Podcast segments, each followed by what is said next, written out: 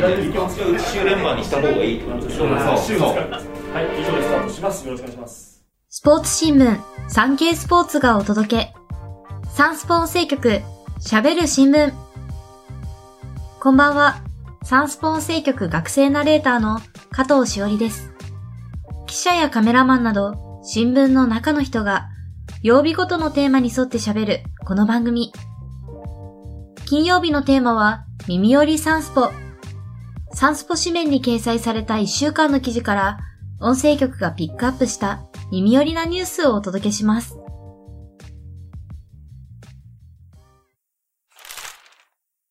つんくが母校の入学式をプロデュース。音楽プロデューサーのつんくさんが4月1日に東大阪市内で行われた母校近畿大学の入学式をプロデュースしました。つんくさんの入学式プロデュースは3年ぶり。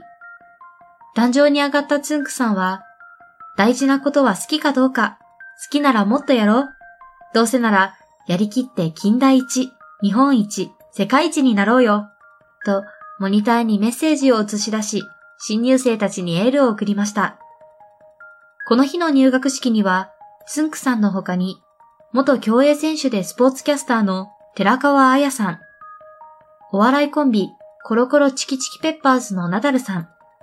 霜降り明星のせいやさんら、豪華な顔ぶれの近畿大学 OB/OG が集まりました。つんくさんは、近代卒のタレントや有名人も増えていきそうですね。芸人ばっかりやん。と自分で突っ込んでいました。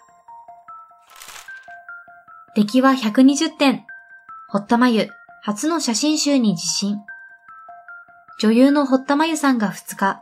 東京都内で自身初の写真集、舞の発売取材会を開きました。鹿児島県の奄美大島などで撮影した写真集を手にした堀田さんは、すべてフィルムで撮ってもらいました。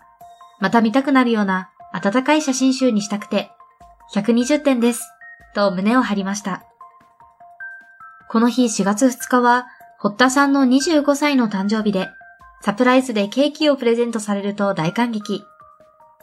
25歳って響きは大人の階段を登っている。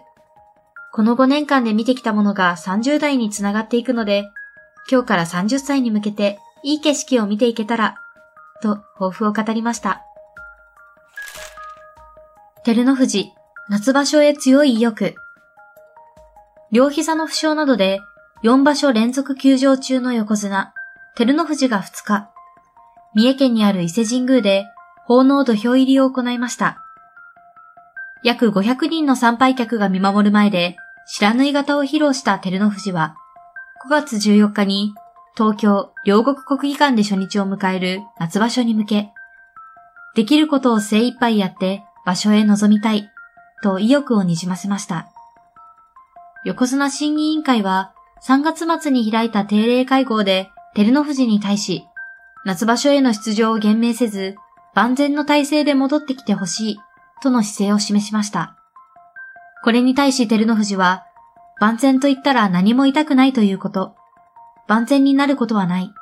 我慢してある程度相撲が取れればそれでいい、と心境を吐露しました。西武戦の始球式で柳沢慎吾が爆笑を誘う。タレントの柳沢慎吾さんが2日に、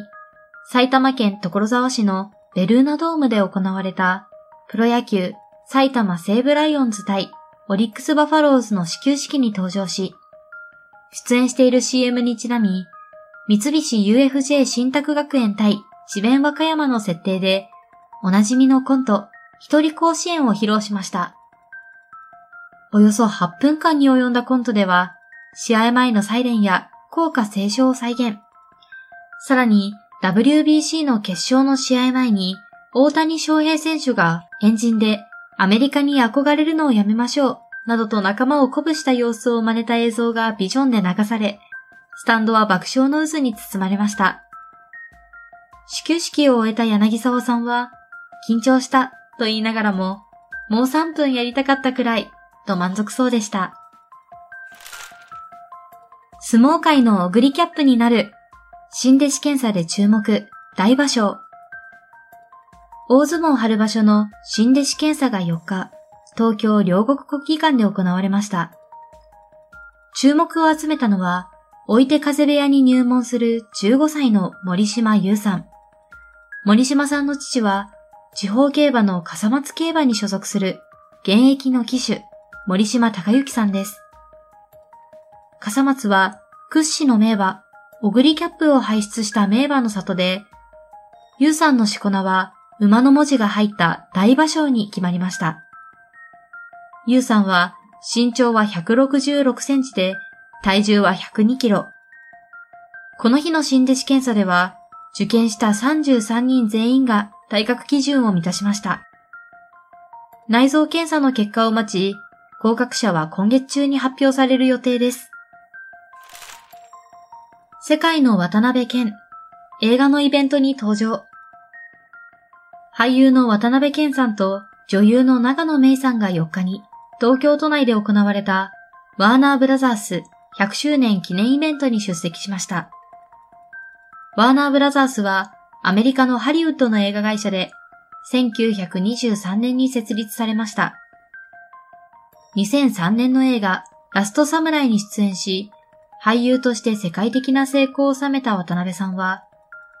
ラストサムライから100年の5分の1にあたる20年間お世話になり、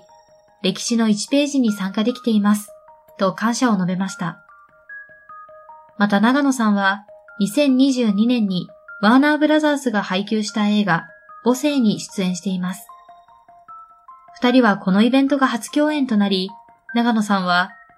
いつかケンさんとご一緒できるようにハリウッドを目指したいと誓っていました。楽天、松井が通算200セーブを達成。プロ野球、東北楽天ゴールデンイーグルスの松井裕樹投手が、5日、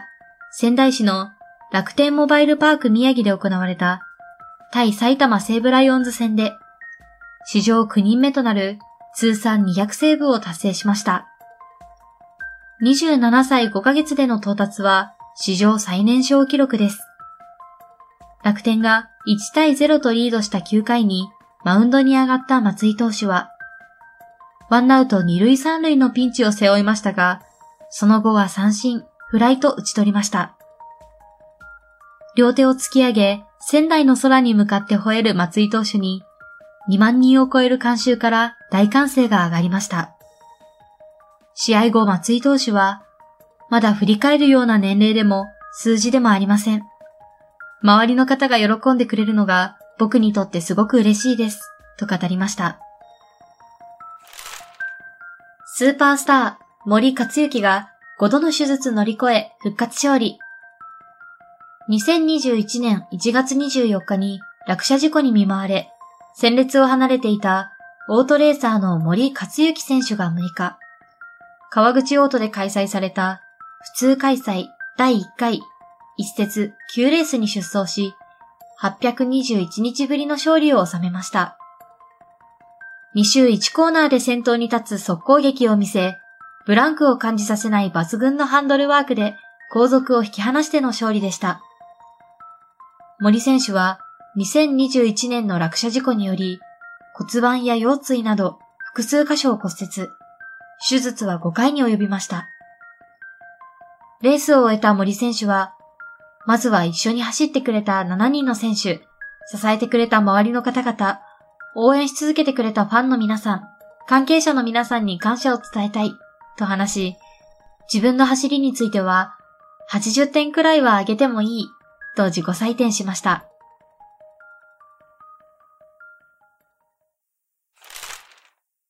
今回お届けしたニュースの元記事は、産経電子版産経スポーツ、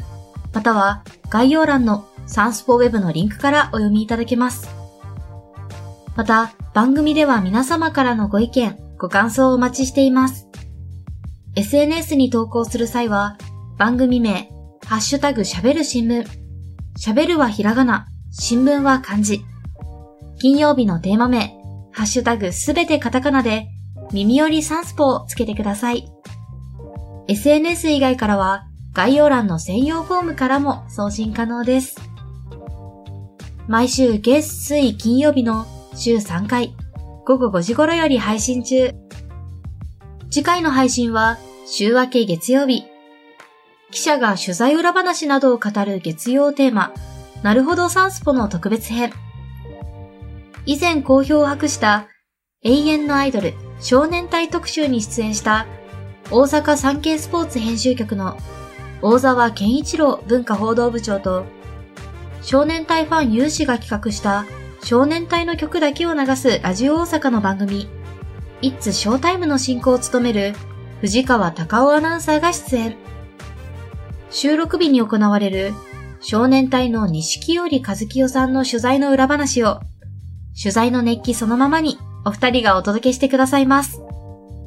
この番組初のコラボ企画、どうぞお楽しみに。それではまた次回お会いしましょう。今回はサンスポ音声局学生ナレーターの加藤しおりがお届けしました。皆様、良い週末を